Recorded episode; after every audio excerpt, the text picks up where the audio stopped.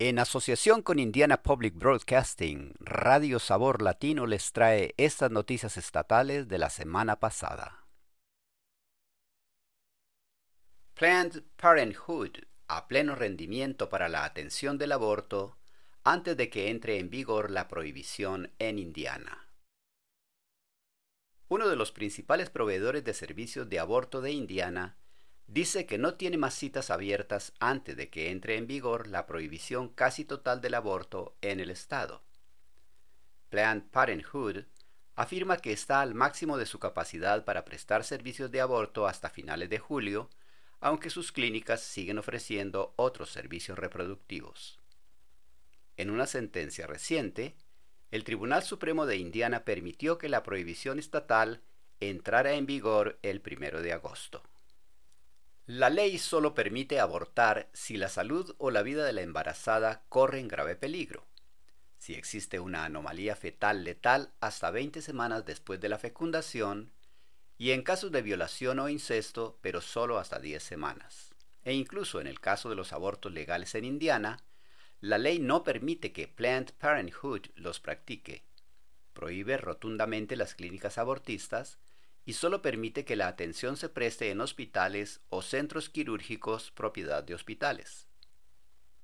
Existe otra demanda contra la prohibición. Un juez detuvo la entrada en vigor de la ley, pero solo para las personas cuyas creencias religiosas les obliguen a abortar. Los resultados de los alumnos de Indiana se estancan muy por debajo de los de antes de la pandemia. Los estudiantes de Indiana perdieron semanas o meses de instrucción presencial durante la pandemia. Los resultados de los exámenes estatales publicados la semana pasada muestran que la perturbación sigue haciendo mella y que a algunos alumnos les va mejor que a otros. Solo tres de cada diez alumnos de primaria y secundaria de Indiana alcanzaron los objetivos estatales de dominio de las matemáticas y el inglés en los exámenes iLearn de primavera. Esta cifra es sustancialmente inferior a los resultados obtenidos antes de la pandemia. Carity Flores es la directora académica del Departamento de Educación de Indiana. Dice que el ritmo general de aprendizaje se ha estabilizado. Sin embargo, muchos estudiantes siguen teniendo dificultades. Flores añade, a medida que los sistemas han vuelto a esos ritmos normales de aprendizaje, ¿cómo nos aseguramos de que los estudiantes también han vuelto al menos a los ritmos normales de aprendizaje? Los funcionarios estatales están especialmente preocupados por los estudiantes de inglés.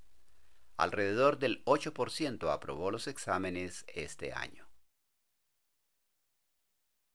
¿Cómo protegerse del humo de los incendios forestales? El humo de los incendios forestales de Canadá sigue afectando la calidad del aire de Indiana. El aire era insalubre para los grupos sensibles en todas las regiones del estado el pasado domingo. Aunque muchos expertos aconsejan permanecer en el interior, el aire de mala calidad todavía puede filtrarse en hogares y negocios. Sara Comodor es profesora adjunta del Departamento de Salud Ambiental y Ocupacional de la Escuela de Salud Pública de la Universidad de Indiana. Commodore afirma, de cualquier manera que pueda mantener su casa cerrada al mundo exterior por ahora, hasta que el humo baje o hasta que el humo desaparezca, usted quiere hacer eso. Eso significa cerrar puertas y ventanas y no poner en marcha extractores de aire que pueden traer aire del exterior. Según Commodore, tampoco conviene hacer cosas que empeoren la calidad del aire interior como encender una estufa de leña o levantar polvo al pasar la aspiradora. Los purificadores de aire EPA, certificados por la Asociación de Fabricantes de Electrodomésticos, pueden ayudar a limpiar el aire de su casa o negocio. Los grupos más sensibles deben extremar las precauciones. Por ejemplo, las personas con afecciones pulmonares y cardíacas, los niños, los ancianos y las personas con COVID prolongado. Existen varias opciones para comprobar la calidad del aire, como las aplicaciones AirNow y Smoke Sense. Estas noticias fueron traídas a usted a través de una asociación de Indiana Public Broadcasting y Radio Sabor Latino, traducción proporcionada por El Puente. Volveremos la próxima semana con más noticias.